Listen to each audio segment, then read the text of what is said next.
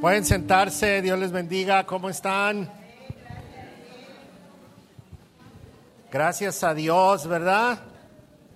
Oigan, fíjense que ayer tuvimos una, un, un festejo de Día del Papá y nada más vinieron poquitos, tienen falta los demás y su regalo pues me lo tuve que quedar yo. Preparamos un montón de regalos y me los quedé yo. Como no vinieron, ni modo. Yo sé que están ocupados y yo sé que con todo cariño me dejan su regalo para mí. Entonces, pues no hay, no hay problema. Todo está bien.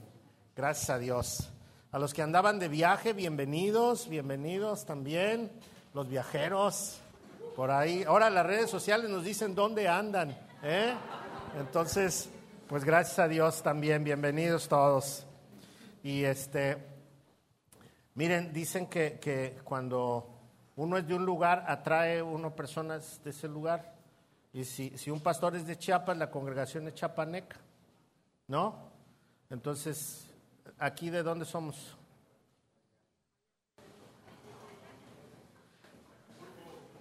¿Qué? Ya sabía que iban a esos solos de Acapulco. Yo soy chilango. A ver, ¿cuántos chilangos hay? Levanten la mano los chilangos. Ya ven, ya ven, ya ven. Pero eso iba yo a decir. Fíjense que soy chilango, pero, pero Acapulco aquí es bello, ¿no? Mira, ¿qué? ¿Qué? ¿Eh? Y Vallarta, Vallarta, pues todos los demás vallartenses. Yo, yo llegué hace... No, porque entonces ya me voy a sentir viejo. Llegué hace 35 años a Vallarta, 36 años. Híjole. ¿Ya soy pata salada? Sí. El, otro día me dijeron que, que, mi acento no era de pata salada. Entonces le dije, ¿de dónde es? Adivinen de dónde soy. Les dije, chale, hijo. Entonces ya me dijeron, ya sabemos de dónde viene. Entonces ya me identificaron rápido, ¿no? Pero fíjate que los acapulqueños ya se parecen a los chilangos, ¿eh? Ya hasta el acentito están agarrando. No, dicen, no, no, no, no. Dios nos libre, Dios nos libre. Ok, muy bien. Pues estamos, estamos viendo una, una serie de Despierta México. Y vimos la semana pasada el modelo para orar, el Padre Nuestro. ¿Se acuerdan? Y vimos que el, el, Padre Nuestro no es una oración escrita para repetirla, sino es una oración modelo para tomar los principios que están ahí. Y entre los principios está adorar a Dios. Adorar a Dios, tener un momento especial con Él. Y entonces cuando nosotros adoramos a Dios, y tenemos ese momento especial con Él, vamos a ver su bondad ya en nuestras peticiones. Nuestras peticiones comienzan a ser así como en segundo lugar, porque ya Dios recibió la adoración, nuestra entrega, nuestro ser, y, la escritura tiene una promesa, Dios sabe de qué cosas tenemos necesidad, y entonces podemos verlo así. El, el, miércoles, el miércoles les platiqué algo para comprender un poquito más esta, esta situación de, de poder relacionarnos con Dios. Yo tengo cinco nietas y un nieto. Van a decir mis nietas, ya, ya acabó con los hijos, ahora va a empezar con los nietos. Las anécdotas de los nietos. Bueno, pues es que quiere decir que está uno creciendo, ¿verdad? Entonces, tengo cinco nietas y llegaron primero la, las cuatro primeras, entonces ya cumplieron como seis, siete años y empecé a hacer algo mágico. Los domingos les daba domingo. Y entonces no sé por qué se me juntaban, ¿no? Llegaba el domingo y se me juntaban. Y entonces me sentía así, ay, mis cuatro nietecitas y todo. Pero una en especial me veía de lejos y corría y me decía, abuelito. Y le, y le digo, a ver, a ver, a ver. Entonces su mamá de lejos la veía y le decía, no, así no. Entonces agarré y le dije, bueno, mira, vamos a hacer una cosa. Vamos a hacer un protocolo, ¿qué te parece? ¿Qué es eso, abuelito? Mira, le vamos a hacer así. Tú vas a venir y vas a decir, hola abuelito, ¿cómo estás? Yo te voy a decir, hola nietecita, ¿cómo estás tú? Bien, ¿cómo te fue en la semana? No, pues muy bien, ah, qué bueno, me da mucho gusto verte, a mí también. Por cierto, abuelito, hoy es domingo. ¿No? Y entonces en ese protocolo ya este decía, oh sí, ¿qué se hace los domingos? Pues se viene a la iglesia. Oh, ¿y qué más? Ah, pues este se da domingo. Ah, bueno, y entonces ya sacaba yo su dinerito y se lo daba. Pero luego faltaba yo dos domingos o tres. Y este, y cuando me veía decía, uy, va a estar bueno el asunto, ¿no? y entonces ya me acercaba yo y me decía, pero así como que cuando pasaban tres o cuatro domingos, eh, era más acelerado el protocolo, así como que, hola abuelito, ¿cómo estás abuelito? Este, hoy es domingo abuelito. A ver, ¿cómo, ¿cómo era? ¿Cómo te fue en la semana? ¿Cómo te fue en tu viaje? Ay, sí, abuelito, sí. Bueno, pero hoy es domingo. Y entonces era padre porque estaba con la expectativa de cuántos domingos acumulados estaban, ¿no? Y a veces un poquito más por, por la tardanza. Entonces, la oración es así, fíjense, usando esta ilustración, el, el, el, Padre, nuestro Dios, está esperando que nos acerquemos. Pero a veces nosotros llegamos acelerados así, Señor, esto, esto, esto. calmado vamos haciendo el protocolo, ¿no? Vamos a convivir, vamos a platicar poquito, cómo te fue, cómo están las cosas. Y ya el Señor trae aquí lo que nos va a dar. Porque dice la Escritura que Él ya sabe de qué cosas tenemos necesidad. Y a veces no nos da ese domingo, a veces nos tarda dos, a veces nos tarda tres, pero a veces trae otro poquito más. Y entonces decimos, wow, Señor, pero los momentos que pudimos pasar con el Señor son especiales, ¿no? Y, este, y ahora, ahora eh, hay, solo tengo aquí al nietecito, pero él es diferente. Si da bien y si no, al rato va a crecer y, y va a cambiar la expectativa, ¿no? Pero así es como Dios quiere que tratemos con Él y Él tratar con nosotros. Esa relación de, amor, de, de, plática, de rendir cuentas, de, y, ya Él sabe, Él sabe qué, hay, qué nos va a dar, cómo nos va a bendecir, cómo nos va a cuidar, todo lo demás está ahí. Y a veces ese extra que Dios tiene, ¿verdad? Eso fue la, la semana pasada. Hoy vamos a ver el perdón. Híjole. Cuando cuando estaba yo estudiando, pensé, hace poco yo prediqué de esto también, hace poco.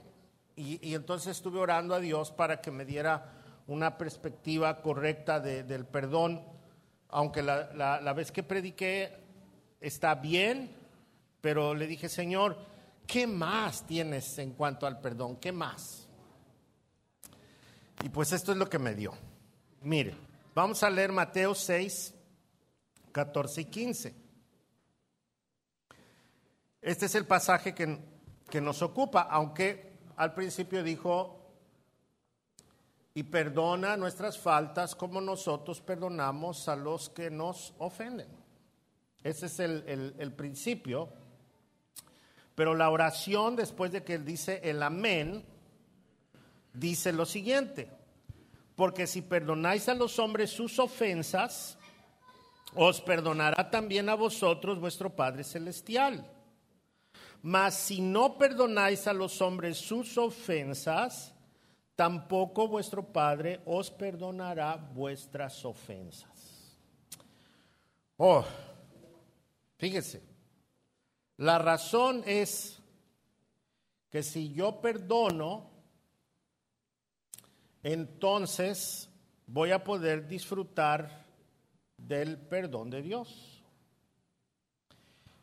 Hay así de repente como un pensamiento en controversia. Entonces, si yo no perdono, no seré perdonado. Si perdono, entonces sí seré perdonado. Pero pareciera que de mí depende el perdón y no de Dios. Sin embargo, precisamente por este pasaje, pues me hizo estudiar más, ¿verdad? y, vi dos puntos muy importantes, dos puntos muy importantes.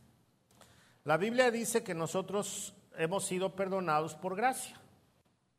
No merecíamos el perdón, sin embargo, Dios nos ha perdonado. ¿Sí? Su misericordia, su bondad se ha dado a nuestra vida. Entonces, soy deudor en ese sentido, porque yo no hice nada para ser perdonado. Dios me amó tal como soy eh, y hubo una clave ahí que me ayudó a experimentar el perdón de Dios y es lo que vamos a ver ahorita. Si yo me pongo a pensar en la gente que me ha lastimado, que me ha ofendido, que se ha burlado de mí, que me ha hecho daño, entonces si yo me concentro en esto, va a ser muy difícil que yo pueda perdonar. ¿Por qué? Porque estoy pensando en mí. Estoy pensando en lo que viví y estoy pensando en lo que, he sido. Pero cuando yo volteo mis ojos a Dios y veo desde la perspectiva de Dios, entonces esto va a cambiar. Primero, tengo que estar en una condición de pecador. Diga conmigo. Me voy a poner, diga, oigo, me voy a poner en la condición de pecador. Fíjese, si yo no me pongo en la condición de pecador, nunca voy a ver más allá de lo que es el perdón. Y como dije al principio, nosotros, ¿cuántas veces le hemos fallado a Dios? ¿Cuántas? Muchas. Le hemos fallado tanto a Dios que cada mañana es nueva su misericordia. Imagínese. Le hemos fallado tanto que cada mañana renueva su misericordia. O cada instante, cada momento. Vamos a ver un pasaje que está en Romanos capítulo 7, verso 14 al 25. Lo vamos a leer todo. Nos va a ayudar mucho a poder comprender lo que es el perdón. Pero ahorita lo vamos a ver desde la perspectiva que yo soy un pecador. ¿Sí? Ok. Dice así, es el, apóstol Pablo está escribiendo a los romanos en el capítulo 7, les dice que la ley es buena, porque, pero que ya no están bajo la ley, pero que la ley es buena, es un ayo, es como una nana que, que está ahí, o es como la marca para que nos demos cuenta que estamos fallando en algo. Y dice esto de, de, de la ley y de sí mismo. Romanos capítulo 7, verso 14 al 25, dice, por lo tanto, el problema no es con la ley, porque la ley es buena y espiritual. El problema está en mí, porque soy demasiado humano, un esclavo del pecado.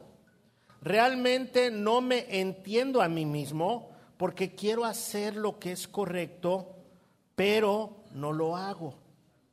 En cambio, hago lo que odio.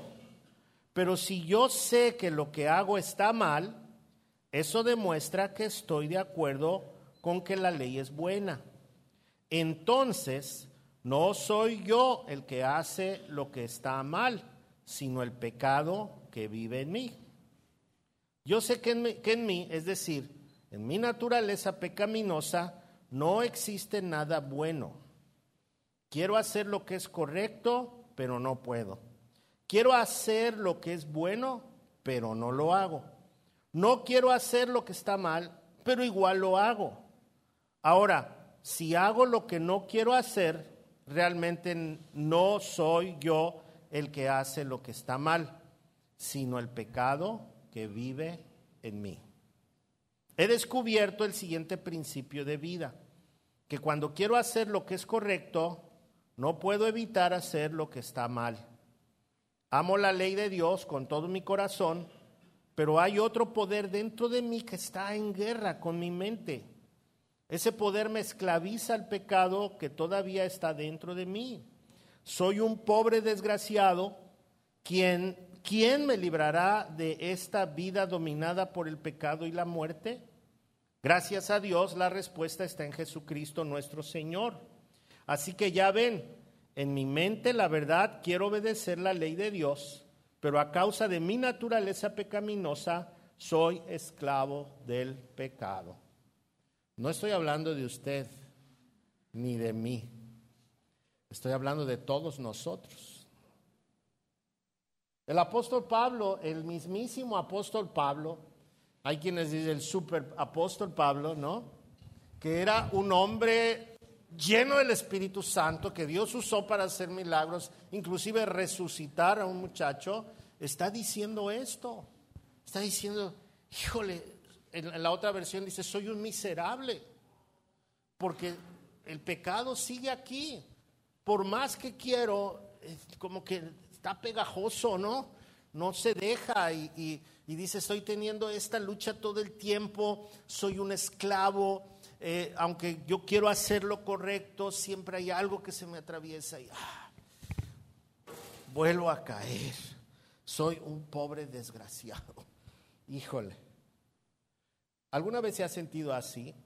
Yo creo que todos alguna vez nos hemos sentido así y vemos que, que, en realidad tenemos esa lucha. Él mismo lo dijo en otro pasaje, dijo que, que no tenemos lucha contra carne y sangre, sino que estamos luchando contra potestades, con, con huestes de maldad, con el mundo espiritual. Y, y, que nuestra lucha debe de ser de manera espiritual y necesitamos reforzar esta parte espiritual, dice, porque si la, el espíritu crece, la, la, carne eh, se debilita, pero si dejamos que la carne crezca, entonces el espíritu se mengua.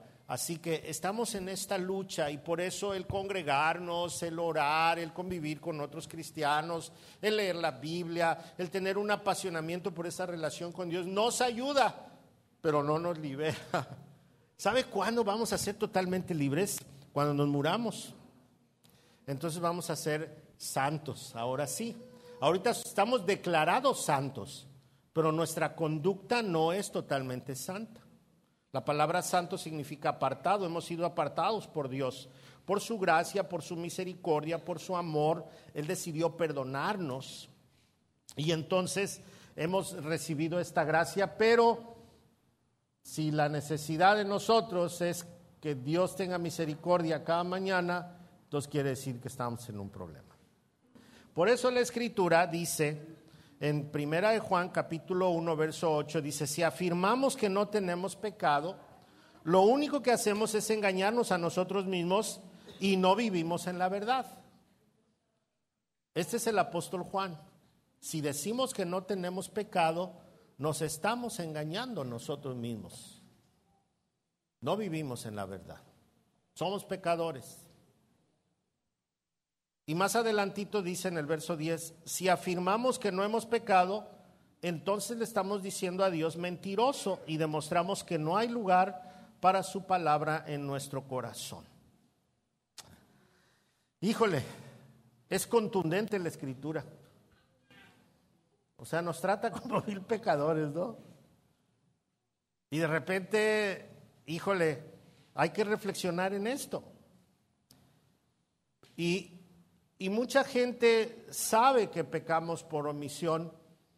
Hay cosas que no sabemos que son pecado y lo hacemos inconscientemente, pero mucho de nuestro, nuestro pecado es por comisión. Sabemos que está mal y le entramos, ¿no? Estaba yo platicando con un muchacho y en la mañana lo conocí de niño y se me acercó y hasta dije, órale, ¿quién es este muchacho? Y me dijo, Pastor Jorge, ¡Ah! y por mi nombre. Y entonces me preguntó por los servicios de la iglesia. Y le dije los horarios y todo. Y me dijo, hoy en la noche voy con usted. Ah, qué bueno. Y por cierto, ¿quién eres? ¿No? Y ya me dijo quién era. Y entonces sí, ya lo recordé, que venía de, lo traían de niño sus papás. Y aquí corría y todo, y daba lata como todos los niños, ¿no? Y gritaba y todo. Pero pues un día ya no lo trajeron los papás y se desvió y me dijo, acabo de salir de un centro de rehabilitación. Traía yo problemas de drogas. Dice, y me quiero congregar porque yo sé que ahí está la verdad. Yo sé que ahí voy a poder salir adelante. Entonces le dije, pues eres bienvenido y ya, ya, ya sabiendo quién era y todo, pues más todavía, ¿no? Y me dijo, ¿sabe? Eh, he estado muy tentado, pero aprendí que en Dios está mi victoria. Y yo creo que así debemos de, vivir siempre todos nosotros, pensando en que Dios, en Dios está nuestra victoria. Y estas palabras del apóstol Pablo que, que habló son porque él tenía esa lucha y no porque estuviera cayendo en pecado o no es para justificarnos nosotros de que estamos cayendo en pecado a cada rato, sino saber nuestra condición. Ahora, si yo conozco mi condición de pecador y sé que fallo cada rato a Dios, le quiero preguntar, ¿Dios está obligado a perdonarme a cada rato? Sin embargo, lo hace. ¿Cuánto pagaría yo porque me, me perdonara? No tengo manera de pagar. ¿Sabe? Este pasaje, tanto el primero donde dice, y perdona nuestras ofensas, eh, como el, el, si yo no perdono a mi, a, mi, a mi ofensor, usa una palabra que se usa en griego en contabilidad. De hecho, algunas versiones dice, perdona nuestras deudas porque usa una forma para decir, me deben dinero. Y las ilustraciones que usa en cuanto al perdón tienen que ver con dinero también. Pero decía un teólogo que usa este término de dinero porque para el pensamiento griego el dinero era algo que se podía obtener, pero que nunca tenía un tope que podrías tener más, más, más, más, más, y al revés, endeudarte, endeudarte, endeudarte, y es algo que no tiene fin, como la numerología. Entonces dice, así es el, el, pecado. Es algo que empieza con un número, un número, un número, y vas acumulando, y ya no sabes hasta dónde puede llegar. Si nosotros contáramos nuestros pecados, ¿cuántos llevaríamos? ¿No sabe? ¿No? ¿Cuántos echó de aquí al templo?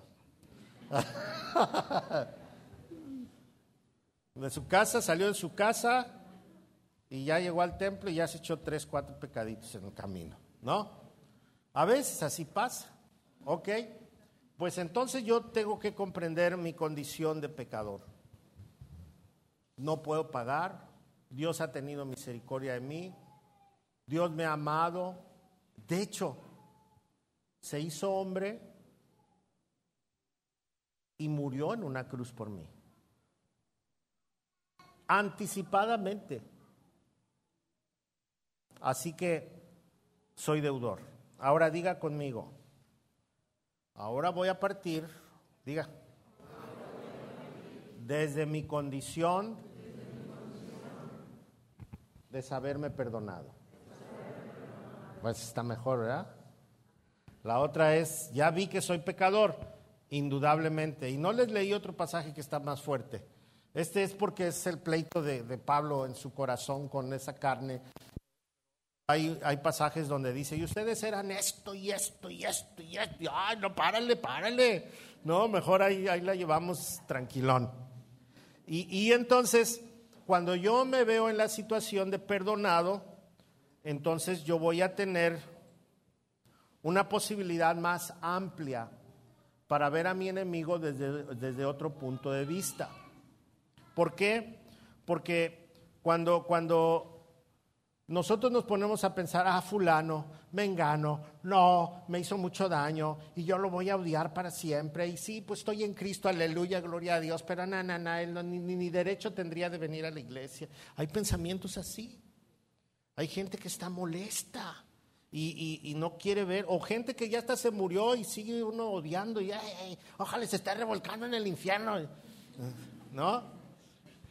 Le haya tocado el calabozo más feo, Y, así tenemos ideas y pensamientos. Pero Jesús usa dos historias muy interesantes. ¿Por qué? Porque nuestra negativa de perdón nos descalifica para ser perdonados. O diría yo al revés, si yo no he sido perdonado, entonces estoy descalificado para perdonar. O sea que es una consecuencia. Si yo he experimentado genuinamente el perdón de Dios, quiere decir que yo estoy capacitado para perdonar a quien sea. Pero si yo no he perdonado a, a ese quien sea, que me hizo tanto daño y que me lastimó tanto, entonces yo no he experimentado el genuino perdón. Porque se nos ha enseñado mal acerca del perdón. Mire, para que yo reciba el perdón correcto de Dios, yo necesito tener un genuino arrepentimiento. Si yo, no tengo un genuino arrepentimiento, nunca voy a poder experimentar el verdadero perdón de Dios. Porque yo puedo decir, ah, sí, aquí dice la Biblia que Dios me perdona. Ah, pues sí, ya estoy perdonado. Gracias, Señor, ¿eh? ya me perdonaste, jeje. pero a Él no lo perdones, ¿eh? porque ya sabes cómo es. Pero, ay, sí, tú me perdonaste, qué bueno, te alabo, Señor. Como dice este canto, y sigue persiguiéndome. Ah, ay, qué bonito. Por cierto, qué bonito cantan las hermanas, ¿verdad? Se enchina la piel. Bueno, ay, pero, ay, voy a ir a la casa y otra vez es tan gordo que me cago. No estoy contando la historia de nadie, ¿eh? Y eh, eh, quiere decir que no experimentamos el genuino perdón. Porque el genuino perdón viene de reconocer mi condición de pecador, el dolor que yo he provocado, el insulto que le he dado a Dios. Porque a lo mejor dice usted, no, es que yo no me he metido con nadie, yo todos mis pecados acá yo solito sin hacerle daño a nadie. Bueno, pues el primer ofendido fue Dios. Y entonces usted está ahí con Dios y está esta situación. Cuando nos damos cuenta de esta condición de pecador y vengo con un genuino arrepentimiento, entonces puedo experimentar su gracia al saber que he hecho tantas cosas malas, que he hecho tantas cosas que no se pueden ni contar, y entonces ahora yo puedo descansar en saber que genuinamente Dios me ha perdonado. Y él dijo algo muy interesante a sus discípulos, les dijo, mi paz les dejo, mi paz les doy. Cuando alguien ha perdonado, ha sido perdonado genuinamente, ha experimentado el, arrepentimiento, entonces su corazón se llena de paz. Ah, descansa. Y entonces mira desde otra perspectiva a las personas. Porque sabe que esas pobres personas no han experimentado la paz que yo recibí, pero que ahora yo estoy capacitado para perdonar a otros. Nos da dos ejemplos, le dije, ¿verdad? Uno está en Mateo capítulo 18, no lo vamos a leer, se lo voy a contar, porque ya lo conté hace poquito. Y usted conoce la historia. Resulta que un hombre se puso a hacer cuentas y le dijo a un hombre, a ver, ven acá, me debes tantos millones. ¿Cómo le vamos a hacer? No, pues no tengo para pagarte. Ok, te voy a vender a ti, a tus hijos, a tu esposa, tus propiedades, todo lo que tiene, pues para recuperar algo, porque pues no puedes pagar.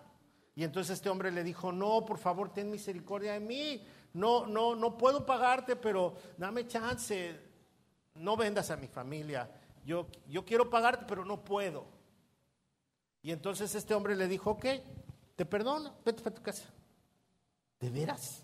Sí, te perdono ya no le cobren nada, ya que se vaya. Wow, este cuate así como que no lo puedo creer. ¿sí? Es como si ahorita, si usted debe su casa y le llegara una cartita y le dijera, ahí están sus escrituras, ya no nos debe nada. O el banco, si usted tiene tarjetas de crédito y llega una cartita y le dice, ¿sabe qué? Ya ni en el buró de crédito lo queremos, ya no nos debe nada, ándele, se para su casa. ¿No? Eh, eh, no sé, la factura de su coche, ay, nos debe, y lo andaba correteando ahí el, los estos que cobran, ¿no? Y de repente le dicen, no, mejor ahí está ya su factura, ya váyase. Pues ojalá y nos hicieran todo eso, ¿no? Pero no hay. Pero este hombre sí le dijo, te perdono, órale. Y entonces este cuate iba muy contento, ya perdonado, y, pero no valoró el perdón que le habían dado. Entonces se encontró un cuate que le debía ahí unos pesillos nada más, ni el 1% siquiera de lo que él debía, Y entonces le dijo, ah, tú me debes una lana. ¿ah?".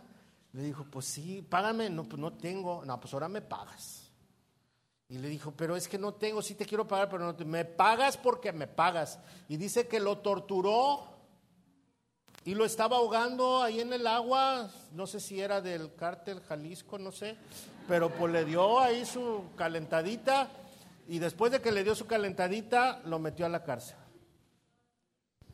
Y entonces vino, vino los consiervos de él y le dijeron al que lo había perdonado, oye, ¿cómo ves que este cuate este, no perdonó a uno que le debía bien poquito y tú tanta lana que le perdonaste? Y entonces vino aquel y dijo, oye, pues qué mala onda contigo, yo te perdoné, tú deberías de haberle perdonado.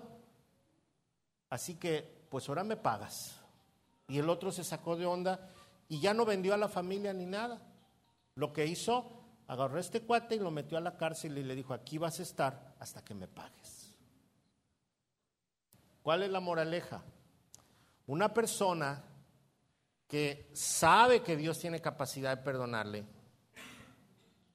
y no perdona a quien le ha ofendido, entonces va a vivir una vida como encarcelado. ¿Por qué? porque no experimentó lo que es la paz del perdón. Y una persona que no experimentó la paz del perdón, lo contrario a la paz es odio. Y entonces va a vivir encarcelado toda su vida hasta que no pueda perdonar. Y es por eso que hay gente que una vez que, aparentemente recibe el perdón de Dios, pero que no tiene paz en su corazón, pues le ve los defectos a todo mundo, porque quiere cubrir su situación. Y entonces al, criticar al otro, la gente se enfoca en la otra persona y ya no lo ve nadie. Y cuando ve a, la, a la persona que le ofendió, le lastimó, le hizo mucho daño, en lugar de verle con paz, con amor, con misericordia, con dolor, le ve con odio y rencor. Y entonces se siente así como, pues yo ya me libré porque ya voy a la iglesia. Yo ya oro y yo ya leo la Biblia. Ya hasta el pastor me saluda. ¿En qué nivel andaré? Y ese pobre, mira, sigue ahí de borracho y sigue haciendo esto. Y entonces en lugar de ver con misericordia y amor, ya lo hicimos a un lado y decimos que ese pobre no merece el perdón. O esa pobre, ¿verdad? O quien haya sido. Y si ya se murió, pues peor tantito. Qué bueno que yo sí me voy a ir al cielo y él no está en el cielo. Mm. Bueno, esto se debe a a una situación. Por un lado, la persona que, ha recibido el genuino perdón nunca más va a poder ver con odio a nadie. Sí va a sentir algo, pero siempre el Espíritu Santo va a mostrar una misericordia y un amor, de ese amor del cual sentimos por alguien que no podemos ayudar, pero que nos duele su condición. Esa persona que por sí mismo sabe que no puede salir adelante, que tiene que buscar a Dios, pero que yo no puedo hacer nada. Entonces ese tipo de amor y de compasión es el que se experimenta. Pero el que no ha, ha valorado el verdadero perdón, entonces, aunque ore mucho, aunque vaya a muchos cultos, aunque salude al pastor, aunque salga en la tele, no va a poder tener paz en su corazón. Porque no experimentó el verdadero perdón. La persona que sabe perdonar es alguien que se sabe deudor y que constantemente puede experimentar esto en cualquier ámbito de su vida. La realidad de la gracia de Dios está sobre él, sobre ella. Y entonces no da pie a que el odio, el rencor y todo esto sigan dominando su vida.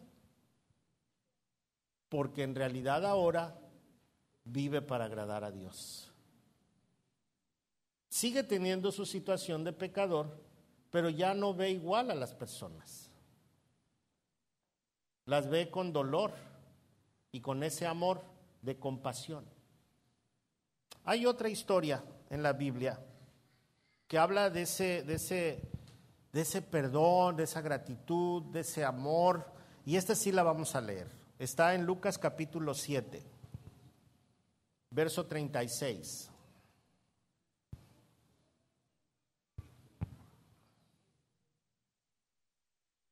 Lucas 7, verso 36, y dice así. Uno de los fariseos invitó a Jesús a cenar. Así que Jesús fue a su casa y se sentó a comer. Cuando cierta mujer de mala vida que vivía en la ciudad se enteró de que Jesús estaba comiendo allí, llevó un hermoso frasco de alabastro lleno de un costoso perfume. Llorando se arrodilló detrás de él a sus pies. Sus lágrimas cayeron sobre los pies de Jesús y ella los secó con sus cabellos. No cesaba de besarle los pies y les ponía perfume. Cuando el fariseo que lo había invitado vio esto, dijo para sí, si este hombre fuera profeta, sabría qué tipo de mujer lo está tocando. Es una pecadora. Entonces Jesús respondió a los pensamientos del fariseo. Simón, le dijo, tengo algo que decirte. Adelante, maestro, respondió Simón. Entonces Jesús le contó la siguiente historia. Un hombre prestó dinero a dos personas, 500 piezas de plata a una y 50 piezas a la otra. Sin embargo, ninguna de las dos pudo devolver el dinero. Así que el hombre perdonó amablemente a ambas y les canceló la deuda. ¿Quién crees que lo amó más? Simón contestó, supongo que la persona a quien le perdonó la deuda más grande. Correcto, dijo Jesús. Luego se volvió a la mujer y le dijo a Simón, mira a esta mujer que está arrodillada aquí. Cuando entré en tu casa no me ofreciste agua para lavarme el polvo de los pies, pero ella los lavó con sus lágrimas y los secó con sus cabellos. Tú no me saludaste con un beso, pero ella, desde el momento en que entré, no ha dejado de besarme los pies. Tú no tuviste la cortesía de ungir mi cabeza con aceite de oliva, pero ella ha ungido mis pies con perfume exquisito. Te digo que sus pecados, que son muchos, han sido perdonados. Por eso ella me mostró tanto amor. Pero una persona a quien se le perdona poco, demuestra poco amor. Entonces Jesús le dijo a la mujer, tus pecados son perdonados. Los hombres que estaban sentados a la mesa se decían entre sí, ¿quién es este hombre que anda perdonando pecados? Y Jesús le dijo a la mujer, tu fe te ha salvado, ve en paz. Wow. Esta historia nos hace ver precisamente esa situación, cuando nosotros nos sentimos menos pecadores que los pecadores, cuando nosotros nos sentimos más limpios que otros, no nos hacen ver de manera correcta. Esta mujer que en realidad tenía muchos pecados y que había vivido una vida muy triste, ahora tenía un genuino arrepentimiento. Sin embargo, el hombre que toda su vida había estado en, el asunto de la religión y que era un fariseo prestigiado, adinerado, todo, él consideraba que esta mujer ni siquiera tenía que tocar a alguien, porque era pecadora. De ahí terminó el banquete, yo creo, y, y, todos siguieron igual de pecadores, menos la mujer que se dedicaba a la mala vida, ¿verdad? Así que la mujer se fue con paz en su corazón. Los demás, quién sabe, no dice la historia. Pero es una buena historia para que cada uno de nosotros reflexione. No importa el pecado que hayan cometido contra nosotros, lo primero que hicieron fue contra Dios y después contra nosotros. No importa qué tanto daño me hizo a mí, puesto que si yo estoy en Cristo, ahora yo tengo la capacidad de soltar el daño que me hizo y tengo la capacidad de bendecir a quien me hizo el daño. Pero esto solo se logra estando en Cristo. Y estando en Cristo, reconozco que yo también he dañado personas, que yo también he hecho mal, que también he abusado, que también he sido instrumento de maldad mínima o máxima si la comparo con quien me lastimó, pero tal vez algo muy pequeño que para mí fuera pequeño dañó muchísimo a otra persona. Entonces, no podemos hacer comparación. La escritura dice, por cuanto todos pecaron, están destituidos de la gloria de Dios. Y es por eso que a veces nuestra vida no tiene paz. Nuestra vida no tiene armonía. Nos quejamos del trabajo, nos quejamos de los hijos, nos quejamos del esposo, nos quejamos de la esposa, nos quejamos del vecino, nos quejamos de la ropa, de todo, porque no tenemos contentamiento, porque no tenemos paz, porque culpamos a todo mundo, porque siempre tenemos a alguien más pecador que nosotros. Pero la Biblia dice que todos somos igualitos. Entonces, la invitación del día de hoy es, si usted tiene a Dios en su corazón, si usted ha experimentado el genuino perdón de Dios, no tiene por qué seguir reteniendo a esa persona que le dañó. Le tiene que perdonar ya. No puede seguir martirizándose con eso. Tiene que soltarle, otorgarle el perdón. Tal vez no pueda arreglar la vida de esa persona usted, pero sí puede perdonarle. Tal vez diga, pero es que él no es cristiano o ella no es cristiana, no importa, ese es asunto que a usted no le interesa. El asunto es que usted tiene que experimentar la paz y esa paz se recibe solo cuando se experimenta el perdón de Dios. Usted sabe cómo se empezó a proclamar el Evangelio. Arrepiéntanse porque el reino de los cielos se ha acercado. Sin arrepentimiento no hay perdón de pecados. Y sin perdón de pecados no hay paz. Lo que esta mujer experimentó al salir de ahí fue la paz. Jesús le dijo, váyase en paz. Jesús le dijo a sus discípulos, mi paz les dejo, mi paz les doy, no como el mundo la da. El Espíritu Santo nos llena de paz. El Espíritu Santo nos capacita a perdonar. El Espíritu Santo nos capacita para aceptar que sí hemos pasado por esto, pero que ahora ya no me daña. Amén.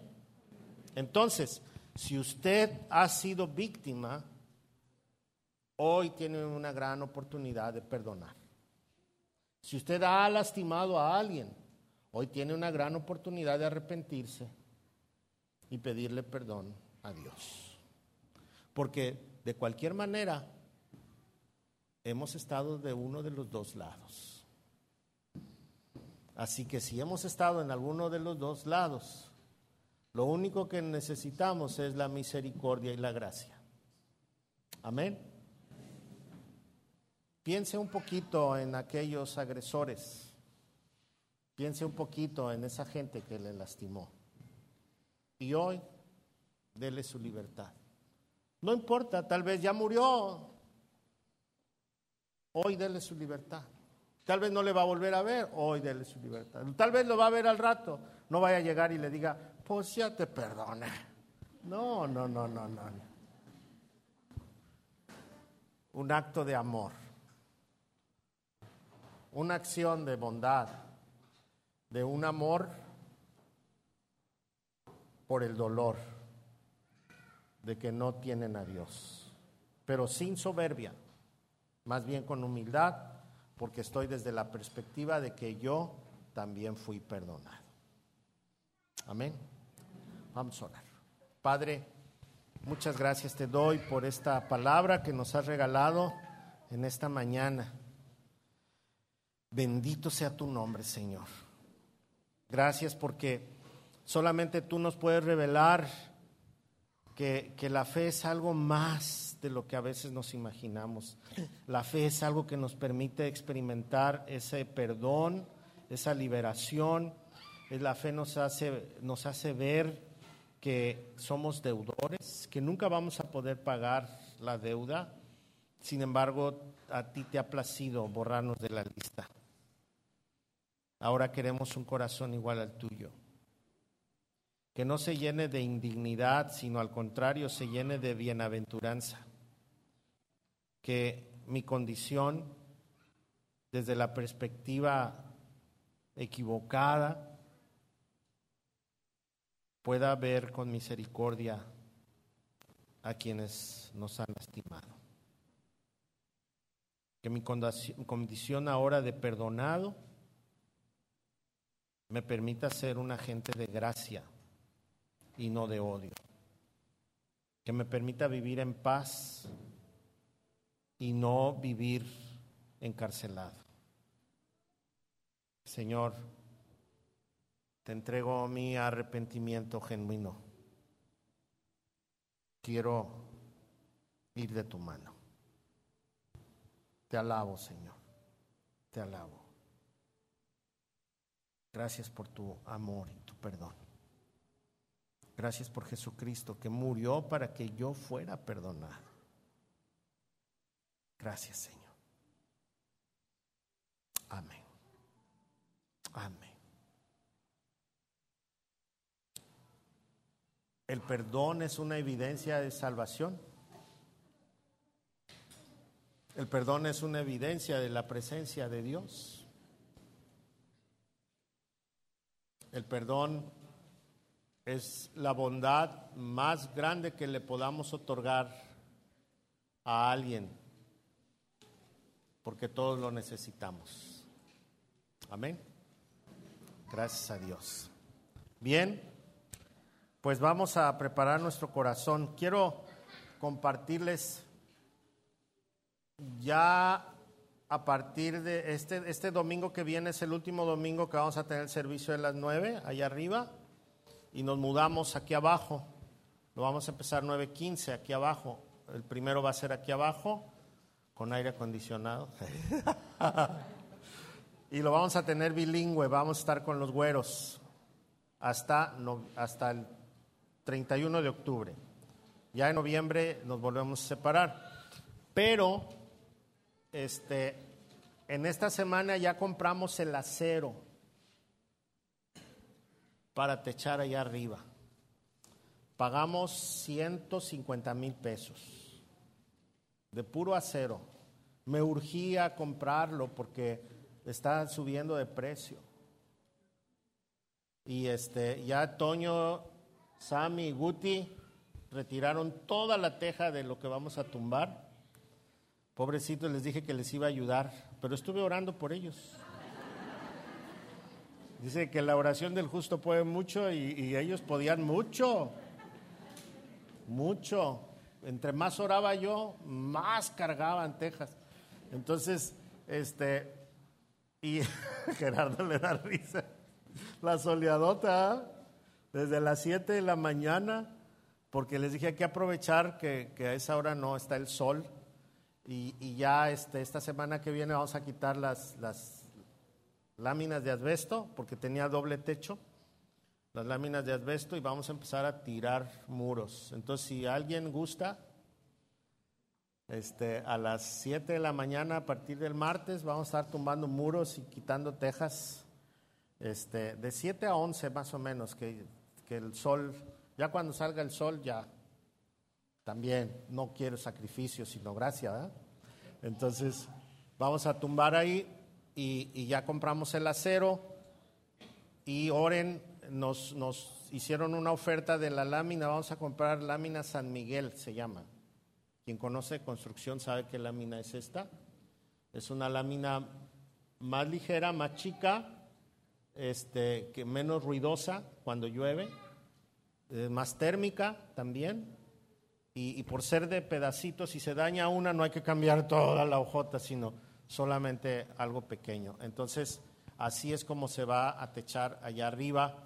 Y pues, hace ocho días les platicaba del, del, permiso, ¿verdad?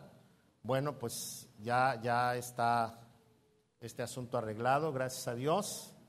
Y, este, y, vamos a echarle ganas, vamos a echarle ganas. Nada más que nos dieron mes y medio para terminar. Entonces, si usted tiene a bien dar una ofrenda especial, y ojalá y esta semana podamos comprar la lámina, la lámina para aprovechar esa oferta. Y si compramos la lámina, eh, en esa oferta que nos están dando, vamos a alcanzar a hacer con el mismo presupuesto las canaletas para las bajadas de agua que no teníamos en el presupuesto. Esas las dijimos, pues después las hacemos pero si, si agarramos esta oferta y nos alcanza, vamos a poder de una vez hacer eso. Entonces, más o menos de aquí, sí, de aquí para allá todo abierto va a ser lo que va a quedar ahí arriba. Y luego ya nomás nos va a faltar el elevador, y luego ya nomás los baños, y luego ya no. no, pero ya el techo es, es lo, lo, lo principal. ¿Sale? Entonces, Gracias a Dios quería darles este, el parte económico de la remodelación. ¿Sale? Ok, ahora sí, prepare su ofrenda y dedíquesela al Señor y que el Señor provea todo lo necesario. Amén. Puede pasar, puede pasar.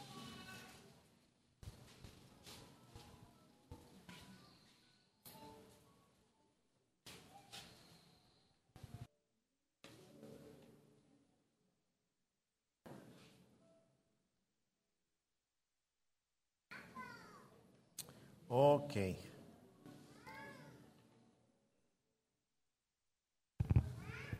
Muy bien, pues ya nos vamos a ir. Gracias a Dios por, por, esta semana que nos ha permitido llegar hasta aquí.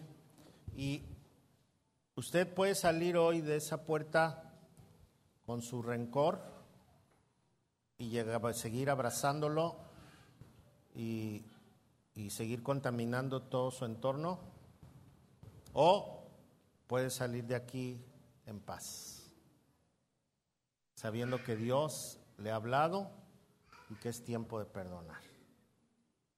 Así que tiene la última chance de salir de aquí libre. Póngase de pie, por favor.